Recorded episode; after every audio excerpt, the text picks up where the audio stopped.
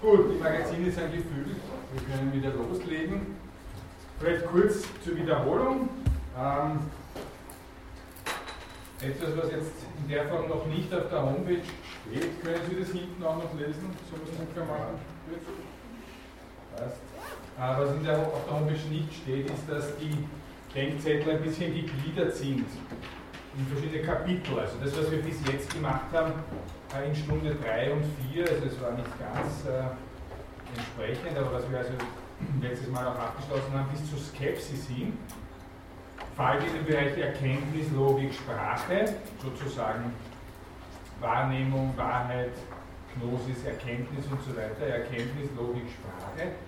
Und mit der Archä und Genesis haben wir dann letztes Mal ähm, schon ein neues, wenn man möchte, Kapitel begonnen, Weltwirklichkeit, in der Stunde 5 und Stunde 6 bis also zum Begriff Psyche. Schauen wir mal, wie weit wir heute kommen. Das Weltwirklichkeit sozusagen das Thema. Ähm, so viel also noch zum gewissermaßen Überbau der Veranstaltung. Und wenn wir uns jetzt hier ähm, wieder mit den Transkriptionen beschäftigen, so wie jede Stunde, sind wir bei der Transkriptionsübung Nummer 4. Und ich mache das jetzt einfach wie jedes Mal an der Tafel vor. Vielleicht haben Sie es vorbereitet, weil erst relativ kurzfristig freigeschaltet. Ich hoffe, Sie haben am Wochenende nicht jede zweite Stunde nachgeschaut, ob schon online ist. Wir machen es jetzt miteinander. Hätte es jemand schon viel früher ge gerne gehabt? Sie haben es erst heute angeschaut. Dann passt eh, ich es vorgestern oder gestern überhaupt erst online gestellt. Also, Nummer 1. Wir sind bei den Großbuchstaben und wir sehen neben dem Omikron, dem großen Omikron, daneben wieder ein Spiritus Asper, also ein gehauchtes äh, Omikron. Wir müssen mit einem H beginnen. Omikron, Ly, Omikron, Homo, dann Lambda, Omikron, Gamma, Lota, Alpha, Homologia. Homologia, dass man äh, ein Wort hat und das hat, kann zwei Bedeutungen. Homologie. Das gleich, Homos heißt gleich und Logos haben wir zum Beispiel als Wort schon kennengelernt. Gut, nächstes. Beginnt mit einem Chi. Achtung, was eben griechisch, was lateinisch ausschaut wie ein X, ist griechisch ein großes Chi, also ein CH. Dann kommt ein Rho, schaut aus wie ein lateinisches P, ein Omega. Also O mit einer Länge drüber, Μ und Alpha. Chroma. Chroma. Was heißt das Chroma? Die Farbe, ja. Wieso wissen Sie das? Ist gut, ja. Ich weiß gar nicht, warum ich Ja. das. Ich sag's ja. Na, weil das Chrom eigentlich, wird man zunächst gar nicht auf die Idee kommen, dieses glänzende Metall, aber dadurch, dass das in allen Farben schimmert, Chrom, hat es den Namen be- herbekommen. Ne? Polychrom dagegen kennen Sie vielleicht, polychrome Malerei oder so mit vielen Farben. Gut, also Chroma, kennen Sie ohne dies auch schon. Nächster Begriff, ein Alpha am Beginn mit einem Spiritus Lenis, also nicht behaucht. Dann haben wir ein Doppel-Gamma nebeneinander. Zweite Gamma werden wir als G transkribieren. Das erste müssen wir als N transkribieren. Wir hatten das schon öfters. Epsilon, Lambda, Omikron, Sigma. Angelos ist sowieso der Klassiker, wenn es darum geht, dieses Doppel-Gamma äh, zu exemplifizieren. Angelos, der Engel. Dann Nummer 4, Alpha nicht behaucht. Nü, Tau, Jota, Gamma, Omikron, Nü und ein Eta, ein langes E am Schluss.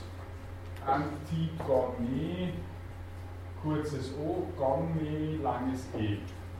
Das kennen Sie vielleicht Antigone, ein Drama von Sophokles. Das nächste ist auch ein Dramentitel. Schaut ein bisschen, habe schon gehört, ja, schaut ein bisschen komplizierter aus, ist auch nicht ganz so leicht.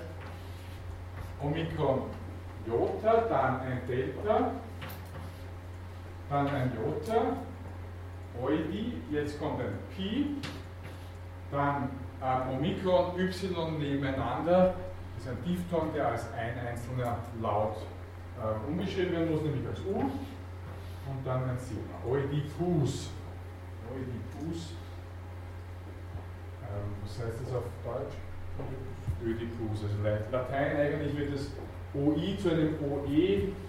Äh, Im Lateinischen heißt es dann Oedipus. Und was wieder ein Hinweis darauf sein könnte, dass man das OI ein bisschen in Richtung Ö ausgesprochen hat, wie auch immer.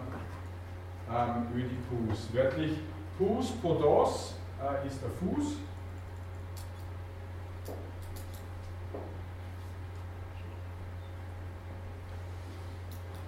Antipode ist der Gegenfuß, wörtlich Fuß Podos.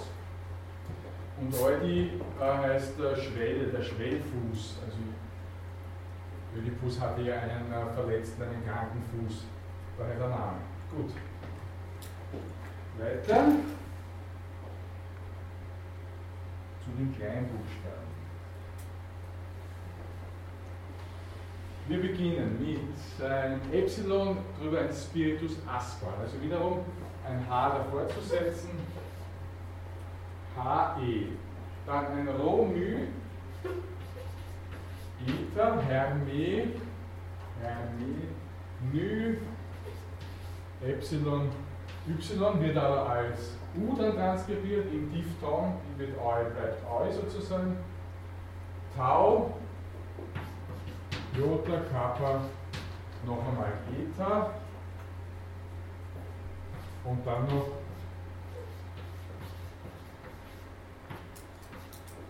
ähm, Technik, Tau, Epsilon, Chi, Nü und langes E am Schluss. Technik haben wir schon gehabt, das ist die Kunstfertigkeit, äh, die Geschicklichkeit, Hermeneutike, das ist, ähm, kennt vielleicht den Begriff der Hermeneutik, kommt davon, die Hermeneutike-Technik ist die Kunst des Hermes, wörtlich. Der Götterbote Hermes war äh, der Übersetzer zwischen Göttern und Menschen. Götterbote, er bringt die Botschaft der Götter zu den Menschen. Die Hermeneutike-Technik ist also die Kunstfertigkeit des Übersetzens oder auch des Interpretierens, des äh, Auseinanderlegens. Die Hermeneutik.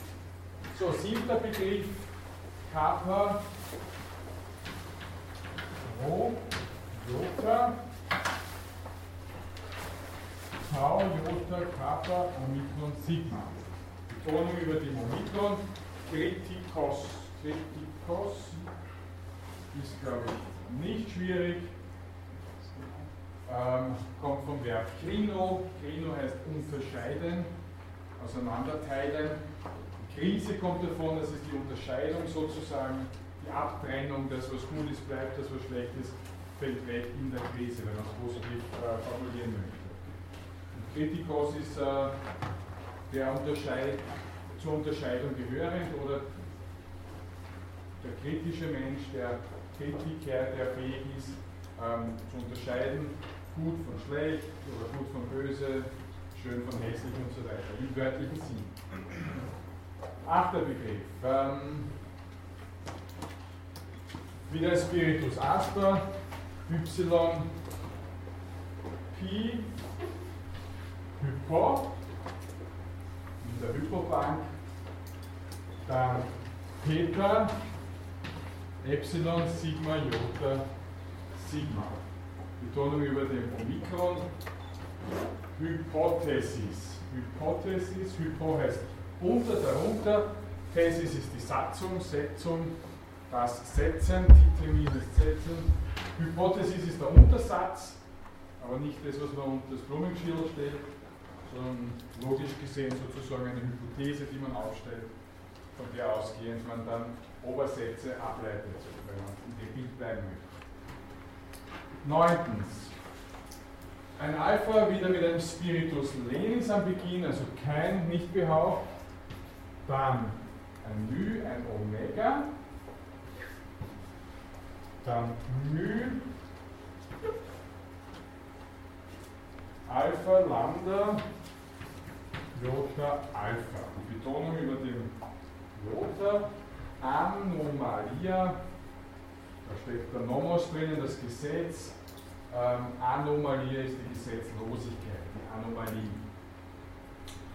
Das verneinende Alpha, das Alpha Privativum hatten wir zum Beispiel bei Aletheia schon und bei manchen anderen. Zehntens, letzter griechischer Begriff, also griechisch geschriebener Begriff, beginnt mit einem Chi, Omikron, Rho, Epsilon Jota, Chorei, dann Omikron, Gamma, Rho, Alpha, Phi, Omikron, Sigma, Choreographos über den Alpha, das ist sozusagen der Chorschreiber, der Choreograf, der dem Chor vorschreibt, wie er sich zu bewegen hat. Ist aber jetzt sozusagen ein spaßgriechisch, altgriechisches Wort, das hat es nicht wirklich gegeben. Altgriechisch, das ist also ein in der Neuzeit gebildetes griechisches Wort.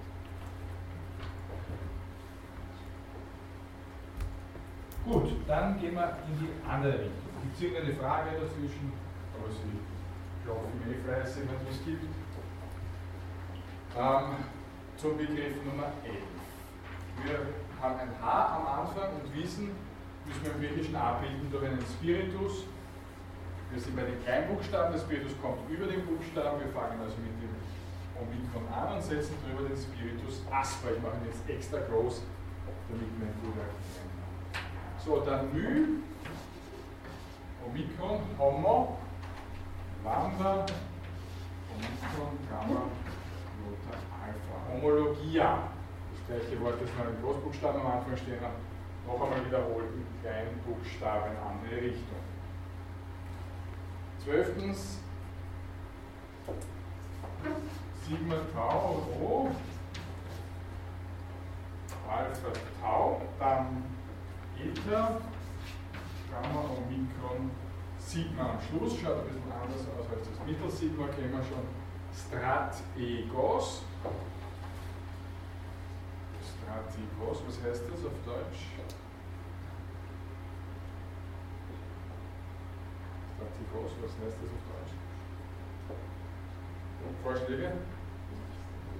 Der Stratege, super, ja. Und was ist der Stratege, was macht er? Bitte? Ich hab's nicht Planer. Wie? Der Planer, Der Planer, nein, nein. Der Feldherr, genau. Der Heerführer wörtlich. Stratos ist das Heer und Egos hatten wir bei dem, das ist so wie Agogoio, Paidagogeuer, heranführen, ein Kind oder Demagogeuer, das Volk verführen. Ago oder Ego in dem Fall, ein verwandtes Alpha und Eta sind verwandt. Hegeomai heißt auch heranführen. Strategos ist der Heerführer. So, 13. beginnen mit einem Phi. Omega, Sigma, Phi, Omikron, Rho, Omikron, Sigma. Betonung über den ersten Omikron, Phos, Phoros. Phos, Phoros. Was heißt das auf Deutsch? Phos, Phoros. Kennen Sie irgendein Wort, das Sie sagen? Phosphor? Ja, ist jetzt, glaube ich, gute Frage. Phosphor. Was heißt Phosphor? Auch wieder zwei Teile. Phos heißt Licht und Phoros, das ist, ja, kommt von Ferro, das heißt tragen. Phoros ist der Träger. Ferro gibt es auch im Lateinischen übrigens, heißt das genauso. Phosphoros ist der Lichtträger, ein Stoff, der Licht transportiert sozusagen, ist Phosphor. Es ist schon ganz lustig, dass äh, diese ganzen wissenschaftlichen Begriffe eigentlich oft einmal sehr einfache oder sprechende griechische Übersetzungen haben. Ich bin mir sicher, wenn Sie Griechisch studieren, würden Sie sich jetzt viel mehr noch an den Elementen erfahren können. 14. Heimarmeni. Ähm, wir beginnen mit einem Diphthong, also ein Doppellaut, Epsilon Jota. Das Ganze ist behaucht. Also, nachdem das über dem zweiten äh, Vokal steht, steht das über dem Jota, ein Spiritus Asper. Hey. Hey, ma, many. Also, da ist, glaube ich, sonst nichts mehr so Aufregendes. Hemamene ist da das Schicksal, wenn man es jetzt wörtlich über, wenn man es übersetzt möchte, Hemamene, die das Schicksal verhängende Göttin heißt das wörtlich. Hemamene das Schicksal. Ähm, 15. Analysis in Großbuchstaben. Also wir beginnen mit großem Alpha. Wir müssen sagen, ist es behauptet oder nicht. Es ist nicht behauptet. Schreiben wir so daneben einen Spiritus lenis. Dann Nü, Alpha, Lambda, Y, Sigma, Jota, Sigma. Analysis. Analysis. Was heißt das auf Deutsch? Ich stelle mir so blöde Fragen. Ja. Müssen wir nicht einschlafen? Das ist mein Versuch. Das ist wieder mal zweigeteilt. Ja. Ana heißt in dem Zusammenhang auf. Das ist eine Präposition, ein Vorwort. Ähm, werden wir noch durchbesprechen, was diese Präposition alle heißen. Und Lysis ist eine Substantivbildung, ja, das schon öfters gehabt, dieses sis hinten dran, zu Lyo. Lyo heißt, also das ist das Verb, wird immer in der ersten Person notiert, Lyo, ich löse. Analysis ist die Auflösung. Analyse heißt, dass ich einfach alles langsam auseinander drösel und dann von mir aufgedröselt Gut, 16. Eidyllion. Wir beginnen mit Epsilon Jota, haben da ein Delta, Y, Lambda, Lambda, Jota, Omikron, Eidyllion. Das kommt vom Wort Eidos, das wir uns noch genau ansehen werden heute. Eidos werden wir genau besprechen, das heißt Bild. Und Eidyllion heißt Bildchen, das ist die Diminutiv, die Verkleinerungsform, das Bildchen. Kennen Sie ein deutsches Wort, das davon kommt? Idylle. Idylle, genau. Warum kommt es daher? Das ist sozusagen, das Idyllion ist ein Gattungsbegriff in der Lyrik dann geworden, ein kleines Bildchen. Schau, da drüben scheint die Sonne, hier wehen die Bäume im Wind, ich küsse dich und werde lange daran denken. Punkt. Das ist ein Bildchen. Das gilt, gilt dann als äh, Synonym für, für Idyll, weil es verwendet in der Schäferlyrik, also das, was ich da jetzt vorgetragen habe, war frei erfunden, aber ungefähr so würde sich ein Idyllion vorstellen. Da geht es also so pastorale Themen irgendwo draußen in der Natur. Es ist wunderschön. Mädchen spielen eine Rolle und die Natur. Äh, und daher kommt das Wort Idyll, eben als Inbegriff einer, einer schönen Szene. 17. Tens. Ähm, Theoria. Wir beginnen mit dem großen Theta, ist ein Kreis mit einem Strich, dann Epsilon,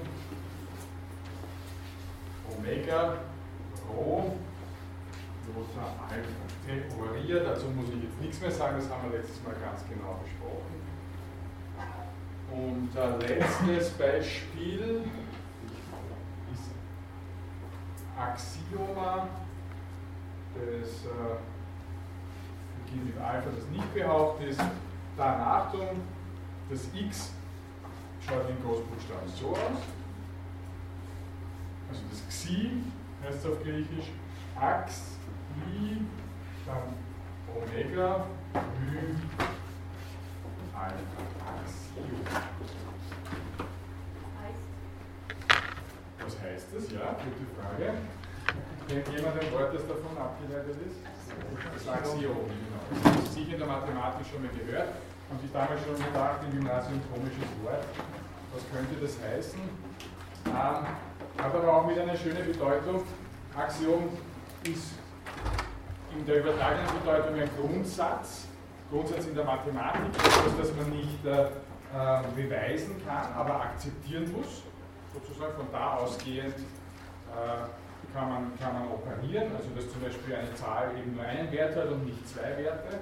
Sonst, wenn man diesen Grundsatz nicht anerkennt, könnte man nicht äh, Mathematik betreiben. Wörtlich heißt es, ähm, kommt es von einem Verb wieder, Axio.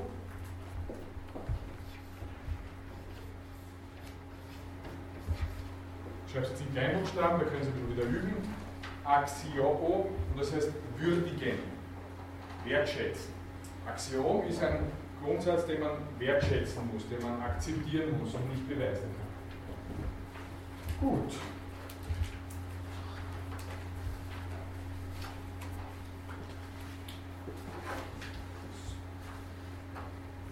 Dann lassen wir die Transkription wieder und fahren wir fort mit den Begriffen.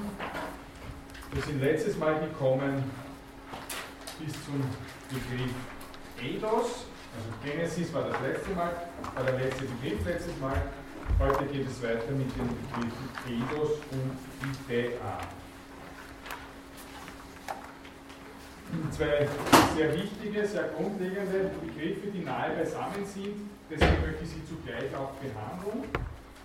Ähm, wenn wir bei den Übersetzungen beginnen, dann können wir sehen, äh, auf dem Denkzettel, wenn Sie den schon bei sich haben, sonst äh, hören Sie es gerne an, dass Eidos äh, die eine Bedeutung Aussehen, Form hat und die andere Bedeutung Idee, Begriff, also sozusagen die optische Bedeutung Aussehen, Gestalt, Form und die intellektuelle Bedeutung Urbild, Idee, Begriff. Das ist Eidos und Idea, eigentlich ganz genau die gleichen ähm, Übersetzungen, Gestalt, Beschaffenheit, Vorstellung, Idee dass das äh, deutsche Wort Idee nur ein Fremdwort ist für das griechische Idea oder sozusagen ein griechisches Wort, das ins Deutsche eingeschleust werden äh, worden ist, muss ich Ihnen jetzt nicht mehr extra erklären. Das haben Sie mit Ihrem Gespür für das Griechische mittlerweile lang erkannt. Ähm, also die beiden Begriffe in der, in der Bedeutung sehr ähnlich. Ähm, vielleicht schauen wir uns an zum, zur Etymologie. Das ist ja, können Sie nicht immer alle dafür begeistern, weil es ein bisschen schwierig sein mag. Andererseits gibt es ganz gute Einblicke in das, was die Wörter eben bedeuten. Also wenn wir können beide Begriffe Eidos und Idea auf eine Wurzel Wit zurückführen. Ähm, dieses, dieser Buchstabe hier, den gibt es später nicht mehr im Griechischen. Dieser erste Buchstabe ist noch überliefert, wird also manchmal auf Vasen oder so geritzt am Beginn der Überlieferung der griechischen. Dieser Buchstabe ist auch später ins, äh, über, über, wir werden das noch hören, über die Etrusker ins lateinische Alphabet gewandert, heißt dort ein, bedeutet dort ein, ein F, so wie wir das kennen. Der Buchstabe wird benannt als, weil er so ein bisschen so ausschaut, als wären zwei große Gamma übereinander gestellt, die Gamma und hat den Lautwert eines, eines W sozusagen. Das heißt, diesen, diese Wurzel müsste man als Wit aussprechen. Wit. Das hat eben, ähm, wir haben gehört, die, das hat alles, die ursprüngliche Bedeutung ist Urbild, Gestalt etc., hat also eine optische Konnotation. Von diesem Wit kommt zum Beispiel auch das lateinische Video. Ich sehe. Ähm, diese optische Grundbedeutung wird aber dann ins äh, Intellektuelle hinüber genommen. Also, ähm, wenn wir griechischen Abwandlungen davon sehen wollen, dieses Wit fällt später weg, ja, gibt es nicht mehr im Griechischen, bleibt ein Verb eido, ich sehe, ähm, mit einem Aorist eidon, und einem Perfekt. Das heißt, ich sehe, ich, der gut, was ist ein Aorist, das spare ich mir jetzt. Das ist also eine Zeitform, die es dann nicht mehr gibt. Später gibt es im Griechischen ich sah, könnte ich sagen. Und das Perfekt davon, ich habe gesehen, heißt zugleich ich weiß auf Griechisch. Und wenn Sie Wiener sind, dann können Sie sich das sehr leicht merken, das heißt Euler. Euler heißt, ich habe gesehen. Ähm, und äh, das ist gleichbedeutend mit ich weiß. Etwas, was ich selber gesehen habe, das weiß ich dann. Euler. Ich weiß eh. Ne? Gut, auch das Deut der deutsche Begriff Wissen übrigens wird in der Indogermanistik auf dieses Wit zurückgeführt, ja, auf diesen, diese Wortwurzel. Gut, soviel ein bisschen zur Etymologie. Jetzt äh, zur vorphilosophischen Begriffsgeschichte. Klarerweise ist das Wort Gestalt, Umriss sehr weit verbreitet im Griechischen. Also so wie das Wort Form im Deutschen ja in jeder Weise vorkommen kann, das muss gar nicht irgendwie philosophisch sein, ist Eidos auch sehr weit verbreitet, auch Idea, wenn auch Eidos sicher das deutlich verbreitetere Wort war in der nicht philosophischen Verwendung. Ja, und wenn wir jetzt in die, in die Philosophie hineingehen, dann bitte. Ist da ähm, die Betonung auf dem Diphthong? Oder auf Genau. eines der beiden Buchstaben? Nein, nein, auf dem, auf dem Diphthong Oi, Auf dem Eu. auf dem Oi. Ja. Also dieses OI, noch einmal, es existieren bis jetzt keine ähm, akustischen Aufnahmen aus der Antike, die den Irgendwie hat mich schon wundert über diesen Ähm, ja, das ist etwas, wo ich jetzt, das kann ich jetzt aus dem Stegreif auch nicht wiedergeben, aber das ist etwas, das kann man sicher, da kann man sicher sozusagen verfolgen. Ähm, da hat man irgendwas notiert, wo da ist das W dabei und dann hat man es noch in einer anderen Form notiert oder in einer anderen ähm, Schrift oder so und hat dann, kann das dann so sozusagen rück, rückbauen. Ja. Okay. Ja, aber es ist, also das ist belegt, das ist auf jeden Fall wissenschaftlich belegt, dass das ein Wortlaut war. okay. Und ja, ist ein Diphthong am Anfang, der wie ein Laut. Das ist ein Zirkumflex, weiß nicht, ob Sie sich erinnern, diese drei Betonungen. Ja. Genau. Ah, Accent. Das ist das zweite. Accent Grad, was ist das zweite? Oder? Akut, das erste heißt akut, das heißt gravis und das heißt Zirkumflex. Ja. Das wäre die, äh, die Mathematiker-Variante, das ist die Zirzellen-Variante von diesem Zirkumflex. Gut, akut heißt spitz, gravis schwer und Zirkumflex umfließend. Das sind jetzt die lateinischen Übersetzungen, aber damit lassen wir es jetzt auch wieder gut sein. Also, Begriffsgeschichte der Antike. Ähm, bei den Vorsokratikern nimmt der Terminus jetzt noch keine großartige äh, Bedeutung ein, keine großartige Veränderung. Also Eidos als Gestalt, als Form im normalen Umgang, in der normalen Umgangssprache. Bei ähm, Platon ändert sich die Sache. In den Frühdialogen gibt es also sowohl Eidos als auch Idea als äh, Definition von etwas. Also wenn er von etwas, wenn er spricht, was ist Tapferkeit, was ist Freundschaft und so weiter, dann fragt er immer nach dem, nach dem Ethos einer Sache, also nach, dem, äh, nach der Idee, dem Begriff dieser Tugend, also dieser Eigenschaft. Offensichtlich ähm, im Anschluss an Sokrates diese Terminologie Eidos. In den späteren Werken, also sogenannten mittleren Dialogen der mittleren Schaffenszeit, wird dann also äh, auch sehr gerne das Idea, das Wort Idea in den Vordergrund gerückt.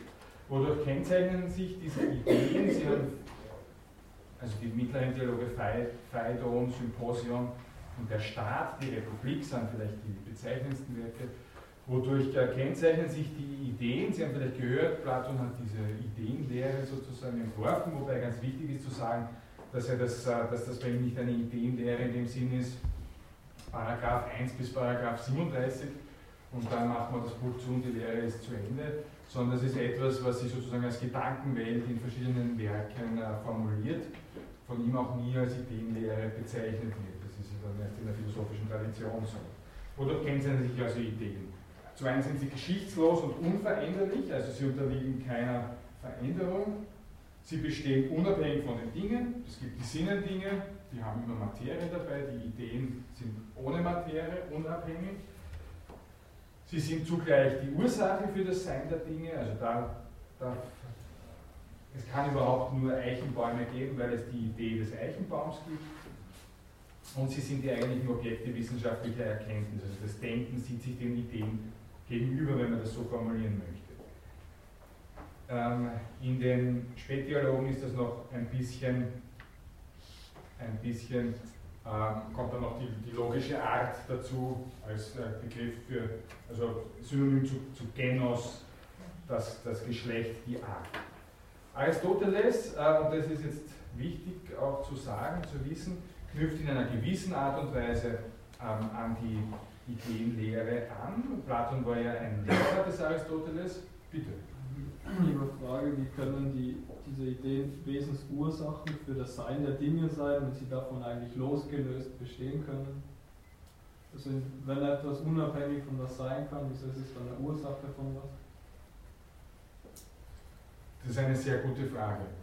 Ähm, Platon sagt, äh, es kann sozusagen, ja, es, ist, es sprechen die Grundprobleme der platonischen Philosophie an. Wie kann etwas völlig getrennt sein und trotzdem ähm, ständig da sozusagen? Ja? Platon wird sicher nicht äh, verleugnen, dass es diesen Kreislauf der Natur gibt. Ein Baum wächst, er wird groß, hat die Samen, die fallen in die Erde, dort wächst ein kleiner Baum wieder. Ähm, ja, ich, es ist ein Widerspruch, der, der sich ohne dies nicht wirklich auflösen lässt. Ja, das ist auch das, was sich sozusagen Vater von seinen Kritikern einfach an Aristoteles und zu diesem kommen wir gleich auch anhören lassen muss. Ne? Wie kann etwas Ursache von etwas sein, wie kann etwas in etwas sein, von dem es zugleich völlig getrennt ist. Ich meine, wenn man versucht, platonisch zu argumentieren, würde man sagen, ähm, in den, in den äh, Dingen versuche ich die Idee zu verwirklichen. Der einzelne Baum hat Anteil an, an der Idee dieses Eichen, der einzelne Eichenbaum hat Anteil an der Idee diese, äh, des äh, Eichenbaums der griechische Begriff ist Methexis für diese Anteilnahme. Ja. Aber die, das heißt sozusagen, der einzelne Baum, die, der materielle Baum ist angewiesen auf die Idee, die Idee ist aber nicht angewiesen darauf, dass sie verwirklicht wird.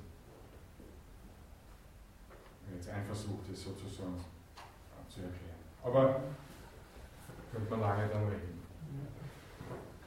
Ähm, okay, ich gehe jetzt einmal weiter zu Aristoteles der den Begriff Eidos verwendet, für, der in einer gewissen Weise anknüpft an äh, Platon, aber viel stärker versucht, und deswegen ist Ihre Frage auch sehr berechtigt, viel stärker versucht, ähm, die Sinnendinge, die Art und Weise, wie sich Ideen verwirklichen sozusagen, die Sinnendinge mit der Ideenwelt zu verbinden. Das ist sozusagen das Grundanliegen von Aristoteles. Platon ist der, der sagt, ähm, Ideen stehen, haben den, den, den das viel stärkere Gewicht, Ideen stehen im Zentrum, alles Denken äh, kann sich nur Ideen gegenüber sehen.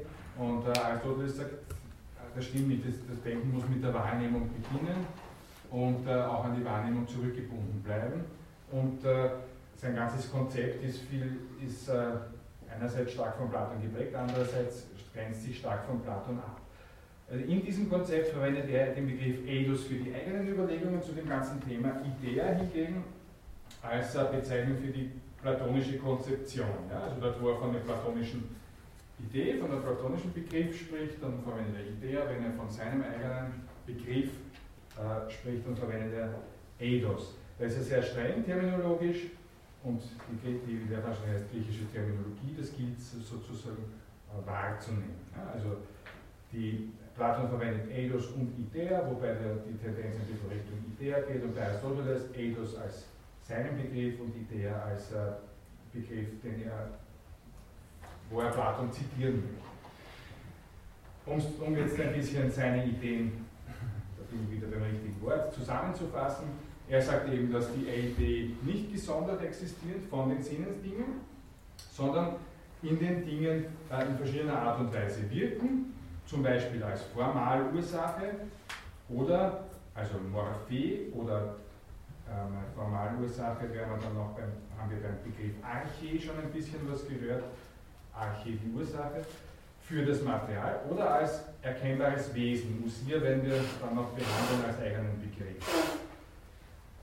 Ähm, ja, es gibt, äh, er verwendet es auch als äh, Bezeichnung für, für äh, Art und Gattung, also für die logische Klassifikation in der Art und Weise, wie die aristotelische Logik gebaut ist, dass es nämlich ähm, immer eine Gattung, Gattung gibt, dann gibt es einen artbildenden Unterschied, daraus entsteht eine neue Art, unterhalb, die kann wiederum als Gattung gelten, also zum Beispiel Lebewesen, innerhalb der Lebewesen habe ich äh, die äh, Säugetiere und innerhalb der Säugetiere habe ich diejenigen, die noch einen Verstand haben. Zu und Logon-Echon haben wir letztes Mal gehört. Das äh, definiert dann wiederum eine weitere Art. Diese Arten heißen dann auch wiederum Eidos. Der Plural ist Eide, nebenbei Eide, steht er auch da, ist also Pa Eide heißt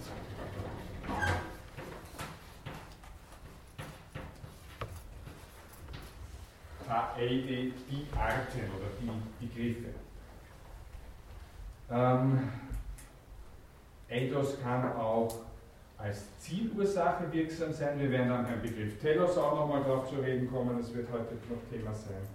Und äh, in der Aktualisierung Energia, ein Begriff, der bei Aristoteles wichtig ist. Die Energie kommt daher, auch das wird noch einmal uns extra beschäftigen. Entsprechend kann, kann, ist Eidos, muss man sagen, wirklich einer der ganz zentralen Termini von Aristoteles und kann übersetzt werden als Form, Definition, Wesen, Art oder Wirklichkeit. Es ist in jedem Fall sozusagen das aktive Element, das passive Element ist immer der Stoff, die Materie äh, und so weiter. Wir werden an verschiedenen Punkten darauf zu reden kommen. In alledem sozusagen aber auch der Versuch, die Ideen und die materielle Wirklichkeit zusammenzubringen. Äh, in der Stoa sind die Ideen jetzt nicht das Wesen der Dinge in erster Linie, sondern die Gedanken der Seele und später dann auch die Gedanken Gottes. Ähnlich bei Plotin, da sind wir schon in der Spätantike, die Ideen als Gedanken des Nus. Und Nus haben wir letztes Mal gehört als Geist, ähm, der dann sicherlich auch in letzter Konsequenz, Konsequenz ident mit äh, Gott gedacht werden muss. Also auch da sozusagen die Ideen als Gedanken Gottes. Diese äh, Tradition wird dann stark auch im Mittelalter übernommen. Ich habe die lateinische Übersetzung noch nicht gegeben. Es gibt also auch da im Lateinischen das griechische Fremdwort idea, was sicherlich wichtig ist äh, dafür, dass das Wort auch im Deutschen nie ganz ausgestorben ist. Es gibt auch noch andere Übersetzungen, Forma, Spezies und Actus. Ähm, ja, wie gesagt, das, äh, der Terminus Idea wird im Mittelalter weiter diskutiert, im Anschluss an die Antike.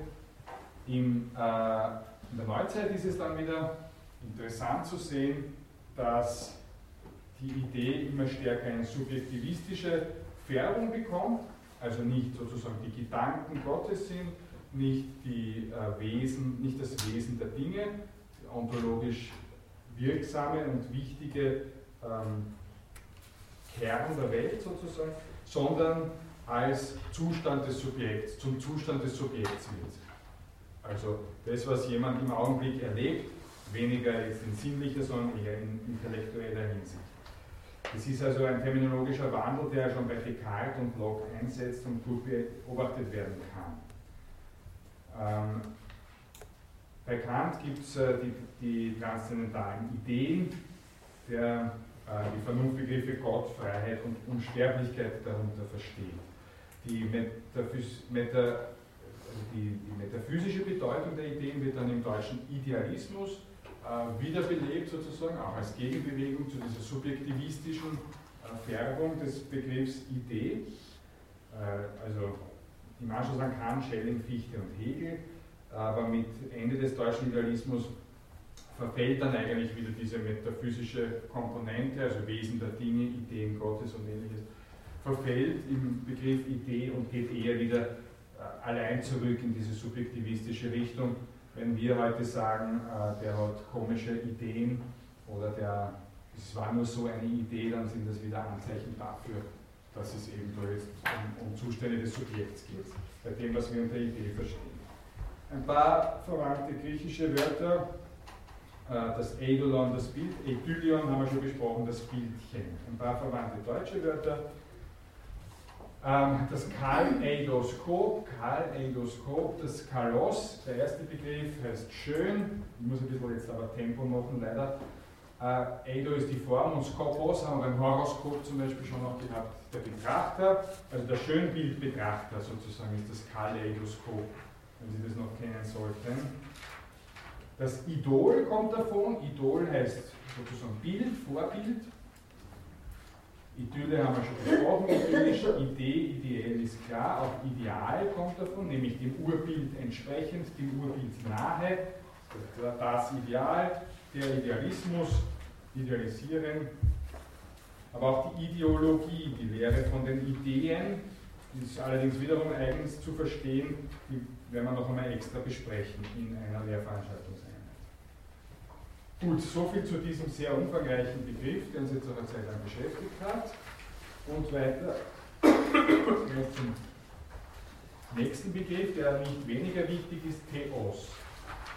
Theos kennen Sie aus dem Wort Theologie zum Beispiel ähm, und heißt übersetzt dann einfach Gott oder Göttin. Warum Gott, Göttin? Weil die griechische Götterwelt natürlich eine Welt von vielen Göttern war. Gab es Männer, Götter und Frauengötter.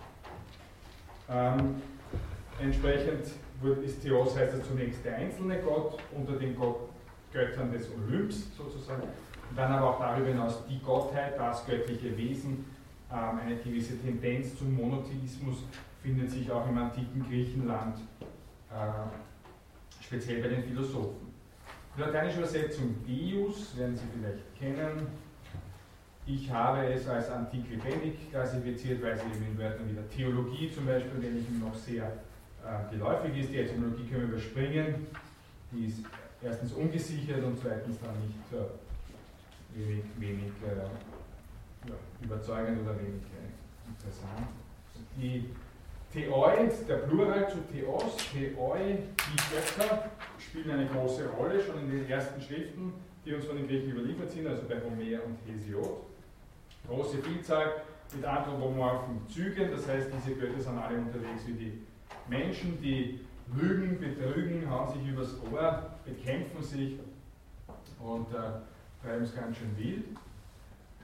Ähm, entsprechend gab es dann auch viel Kritik von den äh, Philosophen, die gesagt haben, wenn das unsere Götter sind, wenn die so unterwegs sind, dann kann ich, äh, an solche Götter möchte ich nicht glauben, sozusagen.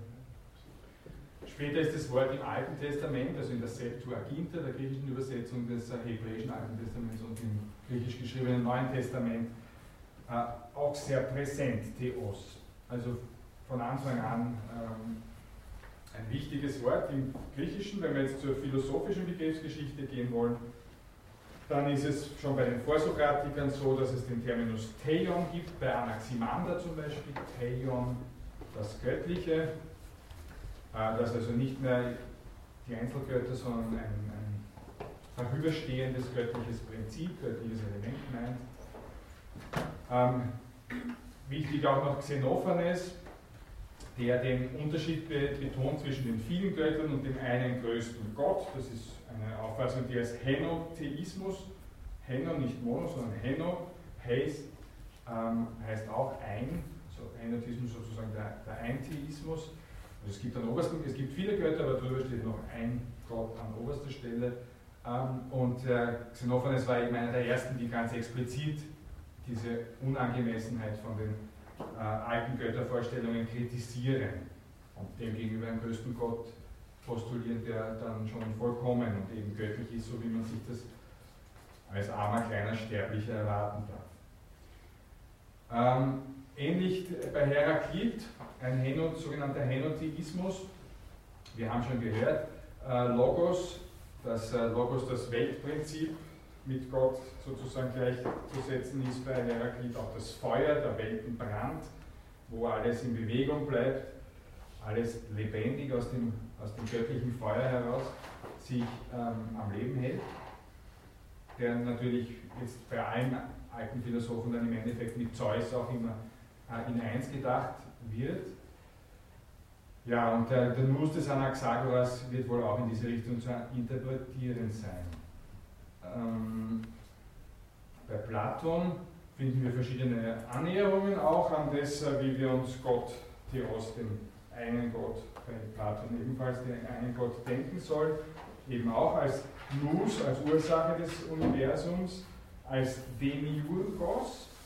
Demiurgos, wir hatten letzte Woche den Chirurgos, den Handwerker. Demiurgos ist sozusagen der Volkswerker, ähm, der Demiurg, der Handwerker heißt es dann, heißt äh, wörtlich sozusagen der Schöpfergott, wenn man es jetzt übertragen möchte. im Timaios, in einem Dialog, der heißt Timaios, ist das viel behandelt, ist auch im Mittelalter noch sehr viel besprochen worden, für die christliche Theologie von großer Bedeutung, dieses Konzept des Demiurgen. Ähm, der Gott und die Götter, also die Gesamtheit der Ideen und die einzelnen Ideen sind vollkommen. Gott ist die Ursache alles Guten, unwandelbar und geistig.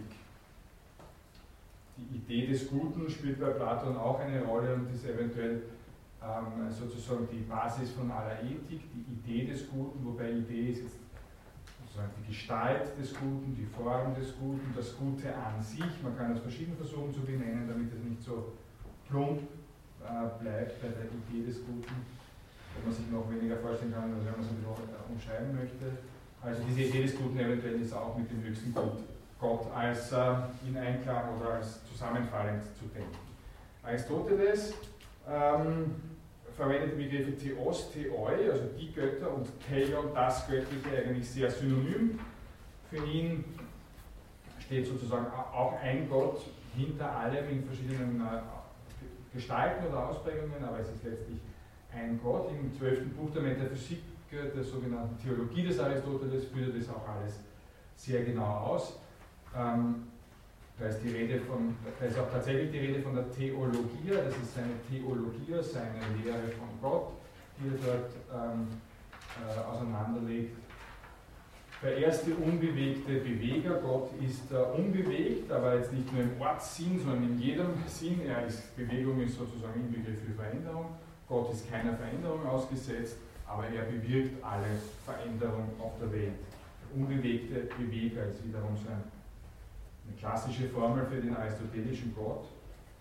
Äh, zugleich auch die Zweckursache, das, worauf alles Leben, alle Welt hinstrebt unwandelbar ewig, das glücklichste und beste Leben im reinen Denken. Das hatten wir schon bei der Theoria, das Denken des Denkens, Noesis Noesios, haben wir im Zusammenhang mit dem Nus schon einmal kurz gestreift.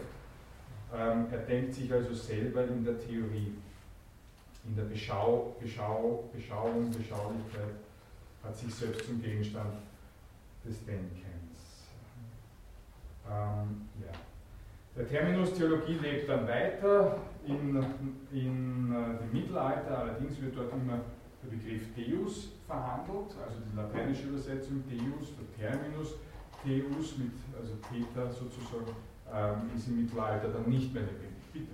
Kann man vom Göttervater Vater Zeus ja. zum lateinischen Deus eine Brücke schlagen? Ähm, das würde ich sagen, nein. Nein wäre nämlich nur ein Buchstabe ausgetauscht. Das stimmt. Ja. Allerdings äh, glaube ich, ist das etymologisch nicht so halten. Ich weiß jetzt nicht genau, woher Deus herkommt, aber ja. ich, ich sage mal. Okay, danke. Ähm, also wie gesagt, in den, im Terminus äh, Theologie lebt es weiter, sonst eigentlich kaum im lateinischen Deus und im in der Neuzeit wird dann gerne in der Landessprache, also im Deutschen, von Gott gesprochen, ähm, philosophische Gotteslehre und ähnliches. Griechische Wörter verwandte die Theogonia, die Götter abstammen, Theologia haben wir schon genannt. Was ist vielleicht noch ganz interessant? Timotheus oder Timotheus ist sozusagen der, der, der Gott ehrt. Timeo heißt ehren, Timotheus ist der, der Gottesfürchtige oder Theophil, ein alter früherer, es gibt heute, sagen wir es auch nicht mehr, ganz der klassische Trendname, ne? Theophiles, Gott gelebt, Gott geliebt, Theophil. Aber der Architekt vom Parlament hat so geheißen, Theophil Hansen zum Beispiel. Ja, verwandte deutsche Wörter Theologie, Theodor, das Gottesgeschenk wörtlich, also Theo dieser Name gibt es ja schon noch immer wieder. Theodor, das Geschenk Gottes wörtlich. Theodizee ist ein Begriff, den wir uns extra noch einmal ansehen werden. Theokratie, die Gottesherrschaft. Theismus, im Gegensatz zu Atheismus, Theismus, der Glaube an einen persönlichen Gott. Dabei lassen wir uns jetzt bewegen. Nächster Begriff. Theokratie, Beispiel dafür. Ähm, Theokratie. Theokratie, genau. Ja. Das antike Ägypten, der Gottesstaat. antike Ägypten oder etwas, was es äh, sozusagen im Islam eigentlich noch immer gibt, würde ich sagen, dass sozusagen äh, das gesamte Staatswesen religiös äh, durchorganisiert und durchmotiviert ist. Ne? Dass der Herrscher der Vertreter Gottes auf Erden ist und dann alles darunter. Ne? Gut. Genau, dass der Herrscher selber ins Göttliche hineingeht, wie man die Ich habe noch eine Frage.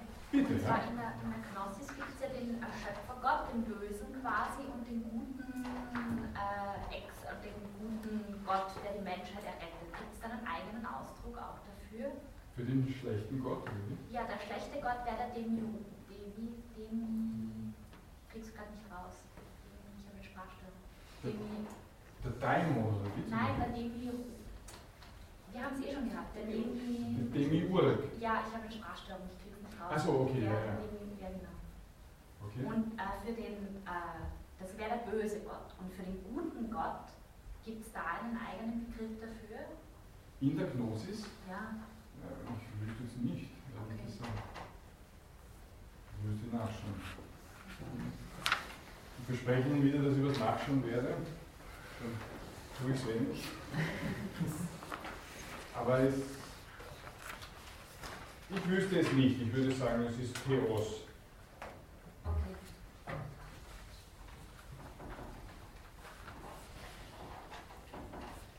Sind Sie Theologin? Nein. Nein, aber das ist, also das interessiert mich sehr. Ja. Mhm.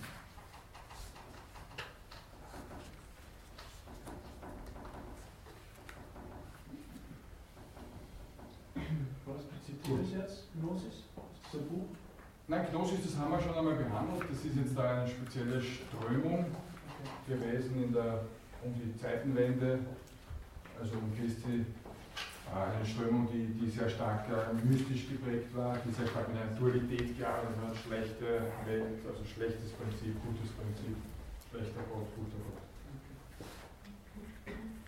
Ich glaube, die Kollegin meint, der Demiurg, der eine Welt geschaffen hat, die eben nicht vollkommen ist Ja, und deswegen irgendwie negativ besetzt ist. ja das glaube ich, Ja, glaube ich auf jeden Fall. Ja. Ja. Aber Ihre Frage war ja, ob, Ja. ob es einen, einen Terminus, eine Bezeichnung für den guten Gott. Wenn wir versuchen zu gehen. Gut. Nächster Begriff. Kinesis. Sie kennen das, Kinesis aus der kinetischen En- Energie. Sie kennen es aber auch aus dem Englischen. Sie kennen es vom Fleischmarkt, aus dem ersten Bezirk. Dort ist das Cine Center zum Beispiel. Ähm, das kommt wiederum von Cinema. Und äh, das kommt wiederum von Kinematograph. Das englische Cinema kommt von Kinematograph. Das ist der Bewegtbildschreiber, wörtlich Kinema, das bewegte Bild sozusagen. Kinematograph, der Bewegtbildschreiber, das Kino. Also Kinesis und Kino hängen unmittelbar zusammen. Das sage ich nur, um Ihr Interesse an diesem Begriff zu wecken. Pädagogisch nicht so schlecht. Gut. Ähm, also, Kinesis. Lateinische Übersetzung motus, von movio, bewegen. To move, das englische move kommt hier aus dem Lateinischen. Motus. Heißt übersetzt Bewegung, Erschütterung, Unruhe, aber Veränderung äh, im weiteren Sinne, also Veränderung. Nicht, nicht nur Ortsveränderung, sondern jede Art von. Und das antik lebendig klassifiziert. Warum? Habe ich gerade ausgeführt, weil es in vielen Wörtern äh, noch da ist und weil wir ja auch den Begriff des Kineo, Kine, äh, Kinesiologen äh, kennen, ja zum Beispiel und ähnliches.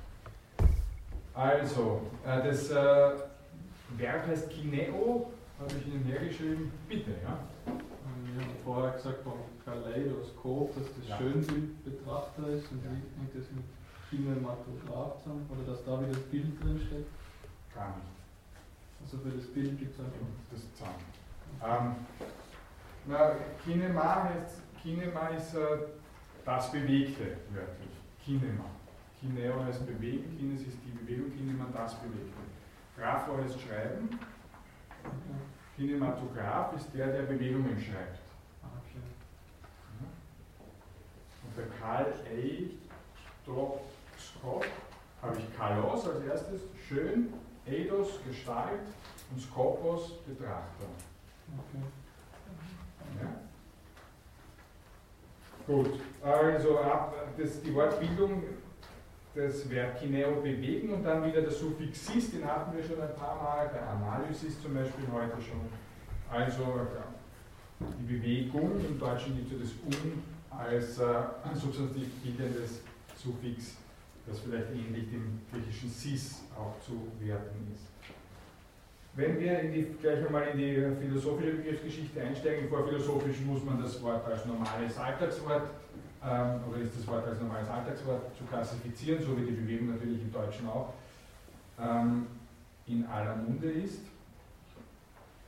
Ähm, ja, also philosophisch gesehen gibt es zum Beispiel bei Heraklit ähm, die, die Feststellung, dass die ganze Welt voller Veränderung ist. Da steht das Wort Kinesis tatsächlich dort. Trotzdem ist sie geordnet. Also es ist nicht so, dass das Chaos, das pures Chaos herrscht. Alles verändert sich, aber eine Ordnung bleibt trotzdem. Parmenides, da hatten wir schon diese Paradoxie, dass es Veränderung nicht geben kann, weil Veränderung immer äh, der Wechsel von einem Nichtseienden zu einem Seienden wäre. Nichtseiendes existiert aber nicht. Das heißt, der Eindruck von der Bewegung täuscht. Ein, ein Pfeil, ein fliegender Pfeil, fliegt auch nicht, sondern der steht ist, ist eins von diesen sogenannten zenonischen Paradoxien. Der fliegende Pfeil steht. Tatsächlich, wenn ich einem Pfeil so zuschaue, könnte ich sagen, der steht eigentlich in der Luft. In dem Moment, wo ich hinschaue, steht er in der Luft. Ja. Ähm, auch ganz ehrlich gestanden, hat mir immer ein bisschen schwer getan, das in die letzte Konsequenz hinein nachvollziehen zu können, die Gedanken des äh, Parmenides. Aber ich möchte Ihnen gerne trotzdem referieren. Bei Platon haben wir Kinesis als Unterscheidungskriterium für die sinnlich wahrnehmbaren Dinge. Warum? Das, was sich verändert, ist, sind, ist, sind die Sinnesdinge, das, was sich nicht verändert, sind die Ideen. Die wahrnehmbaren Dinge verändern sich, weil sie auch am Nichtsein teilhaben. Das eigentliche Sein sind die Ideen. Soweit äh, etwas nicht an den Ideen teilhat, soweit ähm, verändert es sich. Also Sie sehen auch da diese Wertung drinnen das Ewige, das sind die Ideen, ist nicht veränderlich, das ist alles sozusagen gut. Das Schlechte, das verändert sich, das ist die Sinneswelt ähm, und so weiter. Platon ist natürlich, äh, ist natürlich ein, ein, ein, Vorläufer, der diesen Dualismus der Gnosis zum Beispiel schon eigentlich sehr stark vorbereitet hat. Also sozusagen der Urvater von auch allen christlichen äh, Konzeptionen, die dorthin gehen, dass Gott, Paradies, Ewigkeit super ist und äh, Zähne putzen, aufstehen, ganze Sinnesdinge schlecht. Sie verstehen, worauf ich hinaus möchte. Ne?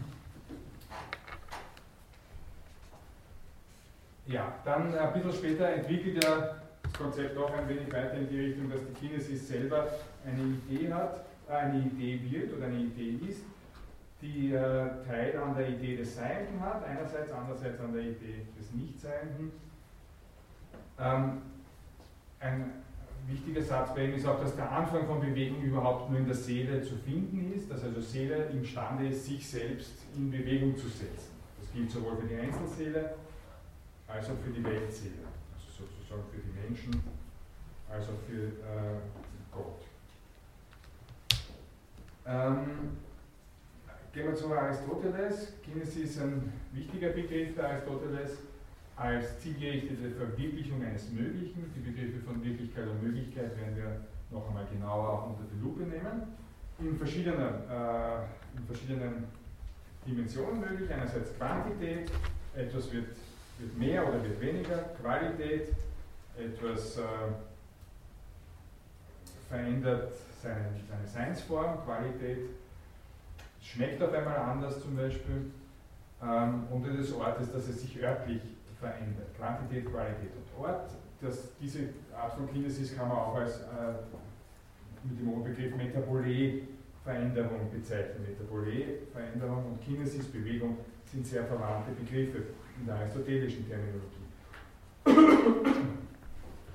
Alles, was ist, ist entweder bewegt oder unbewegt Beim Bewegten ist es so, dass es entweder die Ursache in sich selber trägt, dann ist es etwas Natürliches, oder nicht in sich selber, also ein Tisch hat sich nicht selber bewegt, also hergestellt oder so, sondern ist hergestellt worden, ist etwas Künstliches. Ähm, insgesamt in letzter Konsequenz ist die Ursache aller Bewegung der unbewegte Bewegung, da sind wir wieder beim, ähm, bei diesem Begriff, den wir aus der Theologie schon kennen. Da habe ich jetzt einmal die griechischen Begriffe hergeschrieben: Akinetos, Kinum, ähm, das unbewegte Bewegende, wörtlich. Der unbewegte Beweger als ähm, Beschreibung für Gott.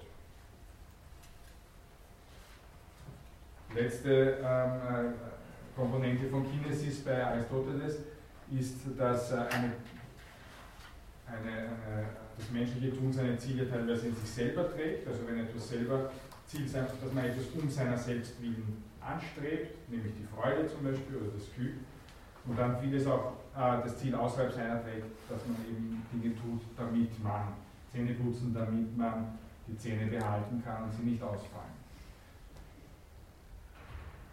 Soviel zum philosophischen Begriff der Kinesis. Im Mittelalter, das Wort wiederum nur in seiner lateinischen Form Motus, diskutiert. In der Neuzeit kommt es dann eigentlich über die Physik zurück in äh, den Sprachgebrauch, nämlich in der, in der Mechanik ist das Teilgebiet der Kinetik. Äh, Ihnen sicherlich ein Begriff, werden Sie gehört haben in der Schule, wird sozusagen neu geprägt, dieser, dieser Begriff. Und von da weg findet er den Weg zurück in den Sprachschatz, eben zum Beispiel beim Kino, aber auch in der Kinesiologie. Ich habe schon gesagt, Kinesis. Bitte? Kinesiologie. Das wollte ich Sie gerade fragen. Was ist das wirklich genau? Ich weiß es nicht. Eine, eine, eine Heilungsbehandlungsform? Eine körperliche ja, Behandlung, eine, wo mit arbeitet. Eine Art Körpertherapie, Körperarbeit. Energiearbeit. Die arbeitet mit dem Muskeltonus. Also vielleicht kommt es daher auch Muskeltonus, die Grundspannung der Muskeln. Okay.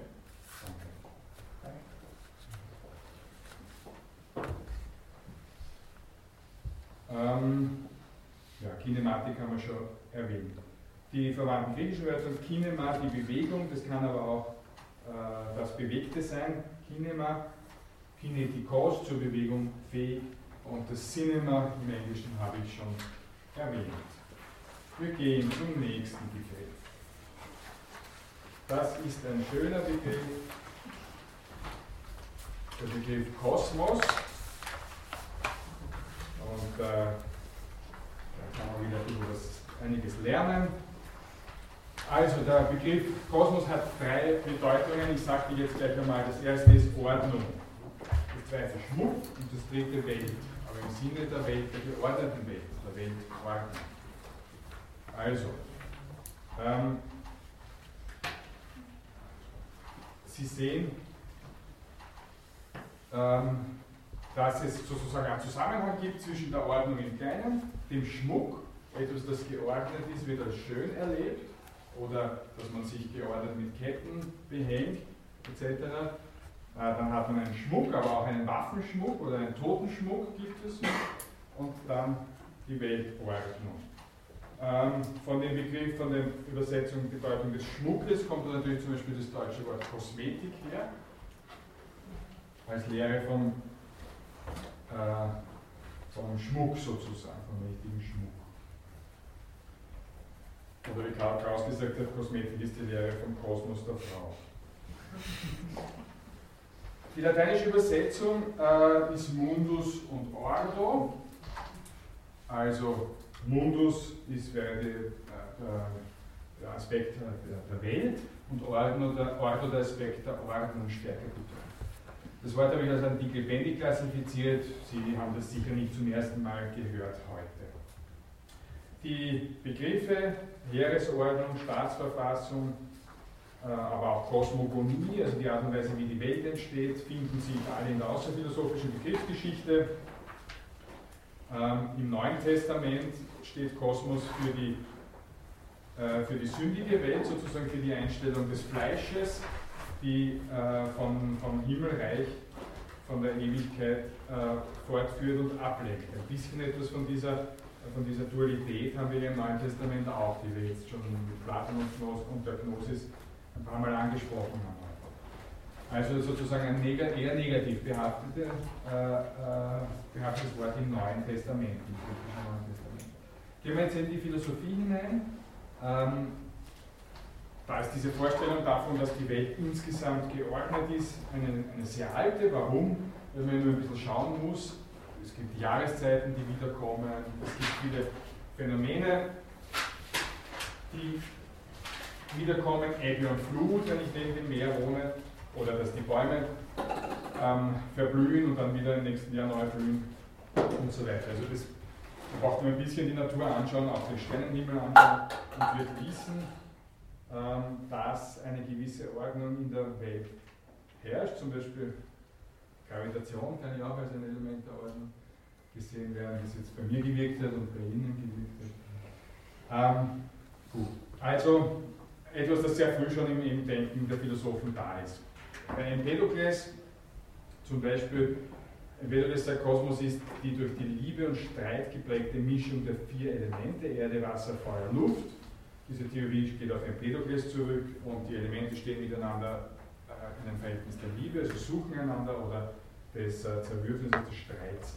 Und daraus entsteht äh, diese Mischung im, im, im, Kosmos in der Welt und aber auch eine, eine, diese Ordnung in der Welt ähm, bei Lakib und Demokrit die Erklärung des Kosmos äh, als Zusammenfügung von Atomen, von kleinsten unteilbaren Einheiten, haben wir schon kurz einmal besprochen. Es gibt den Werktitel Megas Diakosmos und Mikros Diakosmos, sozusagen, die große Durchordnung und die kleine Durchordnung in Kosmographie, wo ähm, kosmologische Lehren, könnte man sagen, äh, in atomistischer Weise äh, dargestellt sein müssen. Die Werke selber haben nicht überlebt, aber die Titel sind überlebt und können, der Inhalt kann sozusagen einigermaßen gut rekonstruiert werden.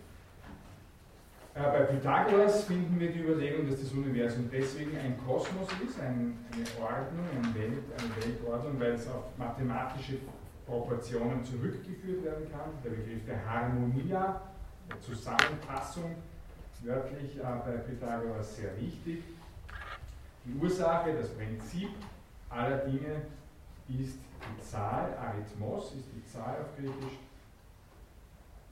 Ja, wie viel Pythagoras selber davon in der Weise formuliert hat, wie viel später formuliert worden ist, ist nicht klar. Von Pythagoras selber sind keine direkten Schriften erhalten. Ähm, bei Platon steht Kosmos als Synonym für Olymp, Himmel, das All, das Ganze. Ähm, wir haben wieder die Vernunft äh, des Demiurgen in Timaios, die im Kosmos die Ordnung herstellt, äh, wo sozusagen der Schöpfer selber dafür sorgt, dass alles in Ordnung, in einer guten Ordnung ist. Gehen wir zu Aristoteles. Ähm, der den Kosmos, nämlich das Weltganze, als ein kugelförmiges Lebewesen sieht, mit der Erde als unbewegter Mitte. In äh, die aristotelische Konzeption kennen Sie sicher als das ptolemäische Weltbild auch, das dann mit äh, Galilei und Kepler äh, Kopernikus zu einem Ende kommt. Kopernikanische Wende, dass die Erde aus dem Mittelpunkt äh, rückt und die Sonne in den Mittelpunkt des Sonnensystems kommt. Der bei Aristoteles noch die Erde in der Mitte, der unbewegte Beweger ist außerhalb des Kosmos, also ist nicht Teil der, der Sinnenwelt. Das ist ähm, die kosmologische Konzeption des Aristoteles. Zugleich ist diese Ordnung auch Vorbild für das Zusammenleben in der Stadt. Also die Naturordnung soll immer ein Vorbild auch dienen für, als Vorbild dienen für, die, für die, das Zusammenleben in der Gemeinschaft. Ähm, in der Stoa gibt es die Überlegung, dass der Kosmos nicht entstanden ist, auch nicht vergehen kann, ein, selber ein, ein selbstständiges Vernunftwesen ist, das durch sein Pneuma, durch seinen Atem die Welt zusammenhält. Wir haben schon gesagt, äh, das Pneuma, das Stoa und das Pyr, also das Feuer des Heraklit, das Weltenfeuer, sind ähnliche Prinzipien. In einem steht eher der Atem, im anderen eher das, äh, die, das lodernde Kraft im Vordergrund.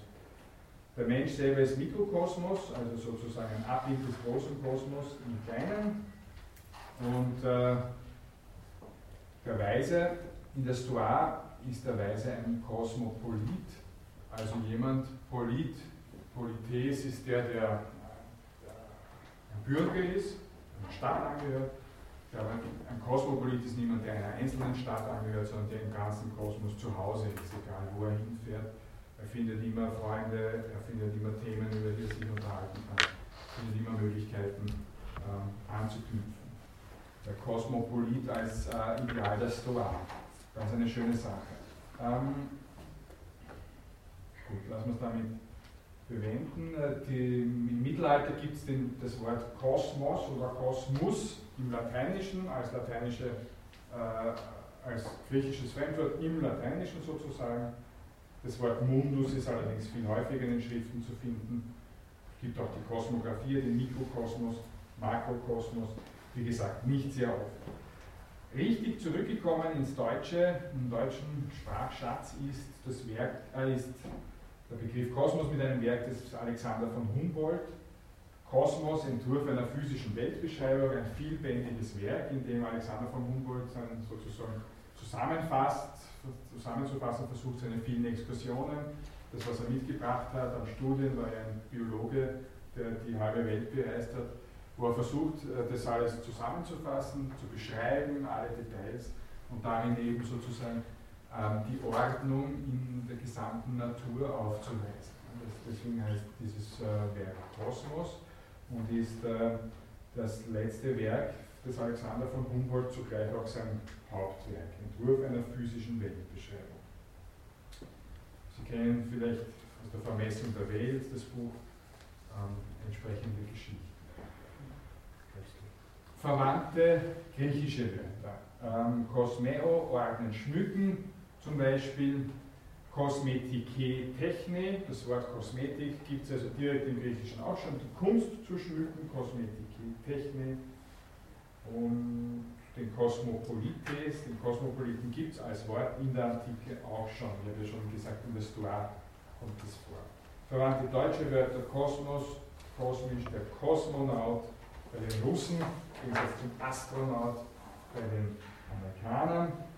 Astra sind ja die Sterne auf Griechisch und Latein auch.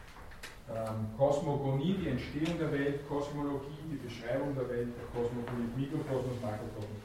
Auch der Frauenname Cosima kommt von dem Wort, vom griechischen Wort Kosmos, Schmuck her. Gut, ich hoffe, Sie haben dieses Wort genossen. Das nächste wird ein härter, aber das schaut man schon auch noch. Das nächste Wort ist nämlich Usia.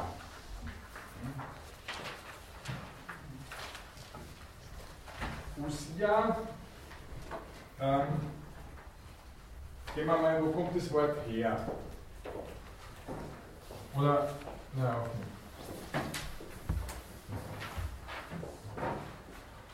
Es gibt ein griechische Wort Einai, heißt zu sein, Einai. Davon kann man ein Partizip bilden. Und Silent.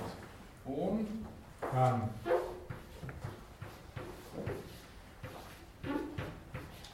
on, usa, on, maskulin, feminin, neutral.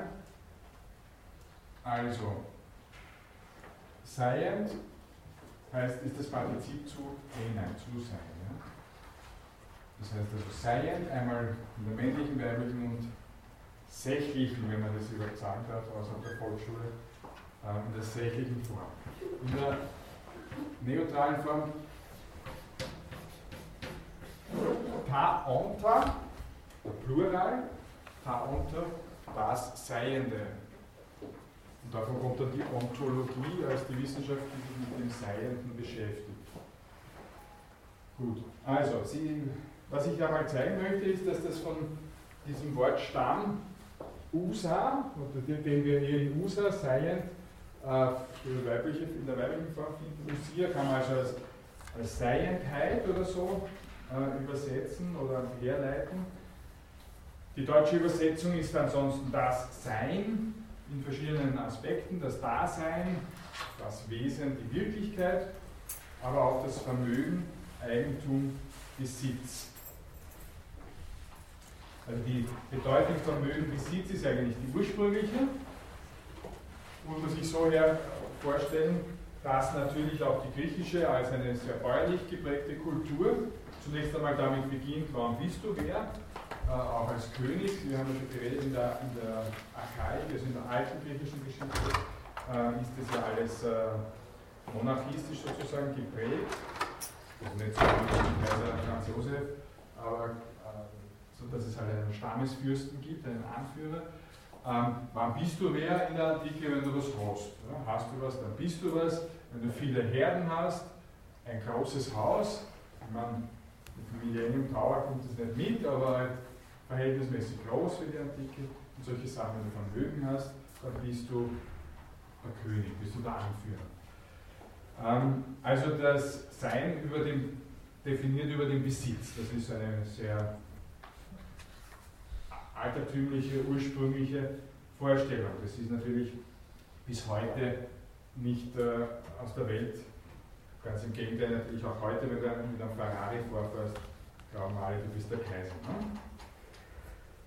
Ähm, okay, aber von dem ausgehend geht dann auch die Bedeutung in Richtung äh, Dasein, Wesen und Wirklichkeit, sozusagen in der Zivilisation wird das Ganze dann in viel, in viel abgestufterer Form betrachtet als in, in bloßen Eigentum oder Besitz. Die lateinische Übersetzung ist sehr wichtig, die heißt Substantia. Und da ist wichtig zu sehen, dass dieses ein bisschen Kunstwort, Usia, das wie gesagt zwar als Vermögen schon äh, älter ist, aber erst so wirklich wichtig in der griechischen Sprache wird äh, in der Philosophie. Dieses ein bisschen Kunstwort Usia in der lateinischen Übersetzung Substantia dann eigentlich noch mehr, äh, noch wichtiger geworden ist. Den, Begriff Substanz, den kennen Sie selbstverständlich, das ist ein Alltagsbegriff für uns, aber darin muss man immer auch noch, ähm, den, das Wort Usia kann man darin mithören, weil erst auf der Konzeption, der griechischen philosophischen Konzeption der Usia, der lateinische Begriff Substantia dann in der mittelalterlichen Tradition und später ähm, wichtig werden hat können. Manchmal findet sich auch die Übersetzung lateinische Essentia. Sie kennen das aus Essenz, ähm, ätherische Essenzen und so weiter. Ich habe es als antik tot klassifiziert, eben deswegen, weil es eigentlich heute niemand mehr kennt.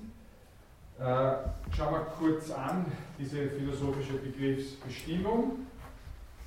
Bei Platon, Usia bezeichnet das ontologisch und epistemologisch stabile und wesentliche, also das, was für die für das Sein der Dinge verantwortlich ist, dafür, dass sie sind, ist die Idee verantwortlich, dafür, dass wir sie erkennen oder erkennen können, ist auch die Idee verantwortlich. Also für das ontologische, also epistemologische. Ähm, ja, die Details können Sie nachlesen. Bei, in, der, in der Nachfolge, in der späteren Akademie, werden verschiedene UCI sozusagen Seinsprinzipien, wenn man so möchte, definiert. Bei Sieb zum Beispiel die Zahl, die Größe, die Seele, waren bei der Körper die untere Stufe. Ich frage mich jetzt nicht, was die untere Stufe da genau bedeutet. Ähm, aber wichtig wird der Begriff vor allem dann auch bei Aristoteles, schon in den frühen Schriften, wo er noch eine erste Usia und eine zweite Usia unterscheidet in der Kategorienschrift nämlich ähm, die Arten und die Gattungen, die Einzeldinge, die immer äh, sozusagen als, als eigenständiges äh, Ding gewertet werden müssen und dann noch einmal die Idee oder der Begriff, die Form, wir haben es bei Edels schon gehört, die man äh, ähm, als zweite Usia betrachten könnte. Das ist seine ursprüngliche Konzeption. In der Metaphysik schaut das dann ein bisschen anders aus äh, Usia in den Bedeutungen zugrunde liegendes. Zugrunde liegendes ist im Übrigen jetzt auch genau das, was mit Substantia bezeichnet ist im Lateinischen. Sub heißt darunter und Stantia, sto heißt stehen wörtlich. Substantia ist also das darunterstehende, könnte man sagen. Das zugrunde liegende. als ersten Übersetzung, zweites Ursache für das Sein der wahrnehmbaren Dinge. Ähm, und in der Metaphysik, also diese beiden äh, Ausformungen kann Usia annehmen. Der Metaphysik ist dieses zugrunde liegende als Hypokeimenon bezeichnet. Hypokeimenon, wie gesagt, das heißt wörtlich darunterliegend, unterliegendes und ist dann im Lateinischen als Substantia übersetzt. Das Hypokeimenon.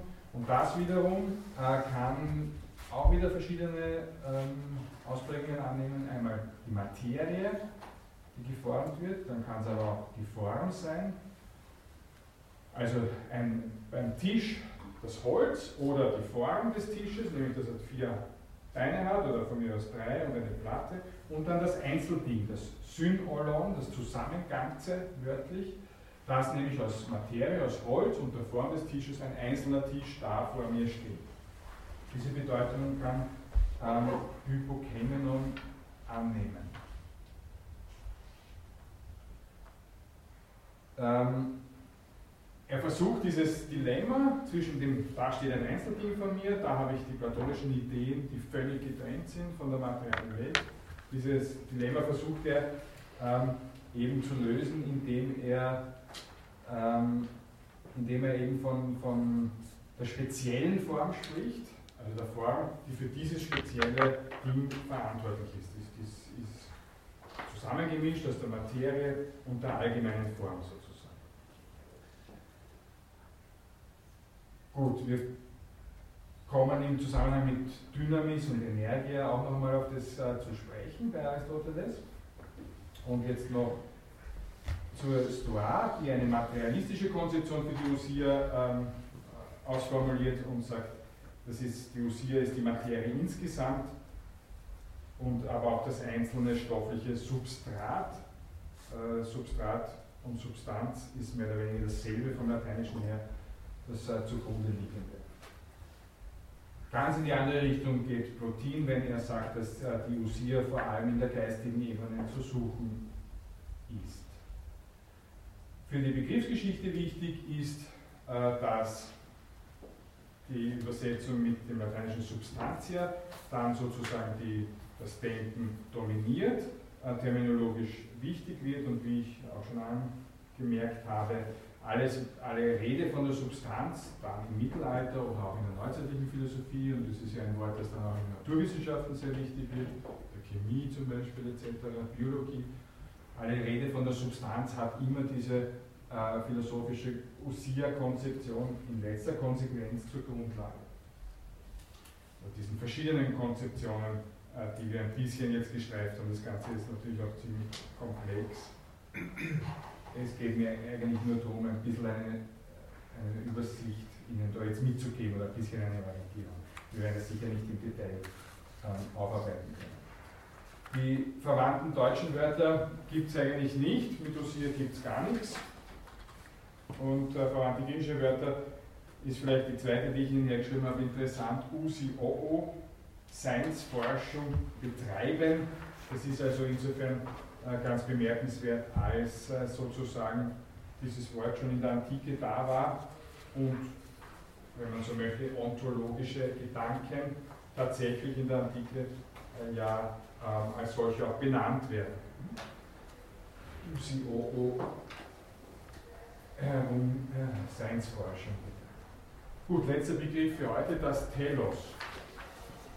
Und zwar ist Telos äh, ja, ein bisschen ein, auch jetzt kein Begriff, der uns sofort zufliegt, wie Schlagappenland, weil wir ihn nicht kennen. Ich habe ihn, oder wenig kennen, ich habe ihn trotzdem als ein dick lebendig klassifiziert, weil ein Begriff der Teleologie oder des teleologischen Denkens, das sich ein bisschen mit Philosophie beschäftigt, eigentlich sehr schnell einmal Erwähnung findet. Äh, Telos Übersetzung ist Ende und Ziel, Zweck, wenn man so möchte. Das sind die wichtigsten Übersetzungen. Telos als Ende oder Vollendung, Ziel und Zweck. Also nicht nur, dass etwas zu Ende gerät, sondern auch zur Vollendung, dass es seinen Zweck erfüllt. Diese, das sind, ist die wichtigste Bedeutung. Man kann dann auch noch äh, eben Erfüllung, Ziel Höhepunkt, Spitze und dann noch alle möglichen Steuer, Schareinweihungen, das brauchen wir alles nicht in unserem Zusammenhang. Ähm, die lateinische Übersetzung ist finis, also wenn äh, im Kino am Schluss steht fine, dann heißt das, es ist Schluss, das werden Sie bestimmt kennen. Ähm, das Finale bei der Fußballweltmeisterschaft ist sozusagen das Ziel, das Zweck, auf das man gewartet hat, 28 Tage lang. Die lateinischen Übersetzungen, oder auch nicht, äh, Intentio propositum destinatum oder Metaro, äh, Destinatio werden Sie vielleicht kennen, Destination im Englischen.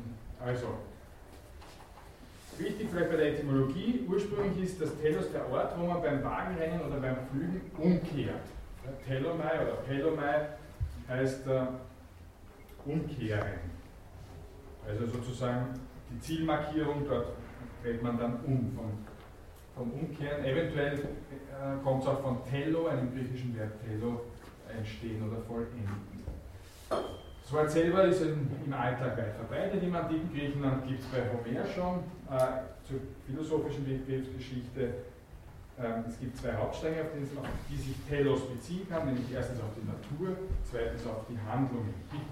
Haben Sie gesagt, äh, entstehen oder vollenden? Ich habe Tello heißt, Tello heißt beides, entstehen und vollenden. Gibt es eine Verbindung zwischen den zwei? Ich finde, die haben schon sehr verschiedene Bedeutungen. Richtig. Äh, wüsste ich jetzt keine.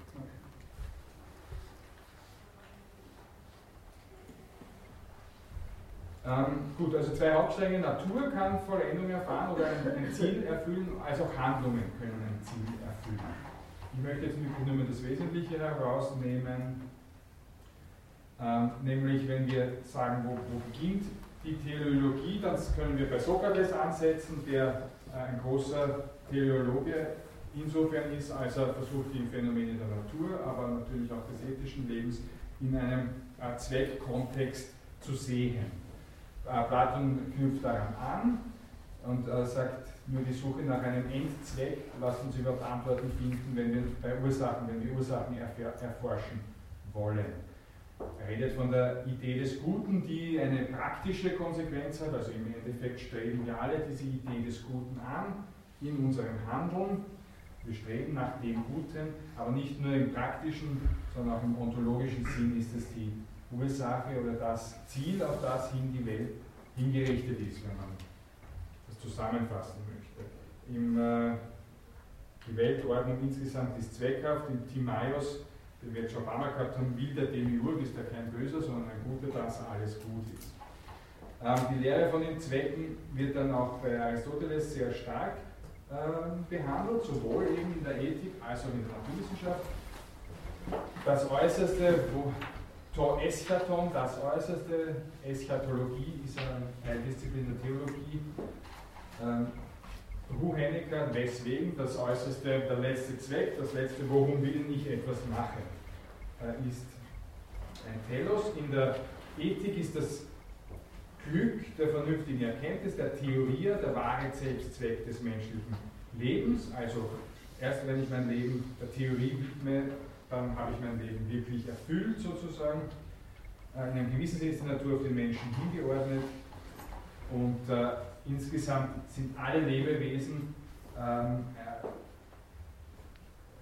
erfüllen einen Zweck innerhalb des Ganzen äh, der Welt, indem sie zum Beispiel die Art erhalten äh, und ähnliche Dinge, indem sie bestimmte Dinge in ihrem Tierreich machen, die wieder für andere Tiere wichtig sind oder für Pflanzen wichtig sind. Die Ökologie kann auch natürlich äh, in dem Zusammenhang genannt werden.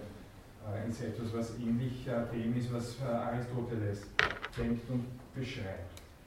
In der Metaphysik, in seinem Werk Metaphysik, formuliert diese Teleologie des gesamten Kosmos immer wieder ähm, aus und verweist darauf. Das ist das Wichtigste zur antiken Begriffsgeschichte. In der Neuzeit ist es, taucht der Begriff Teleologie auf bei Christian Wolff, der überhaupt äh, viele Begriffe geprägt hat, wiederum.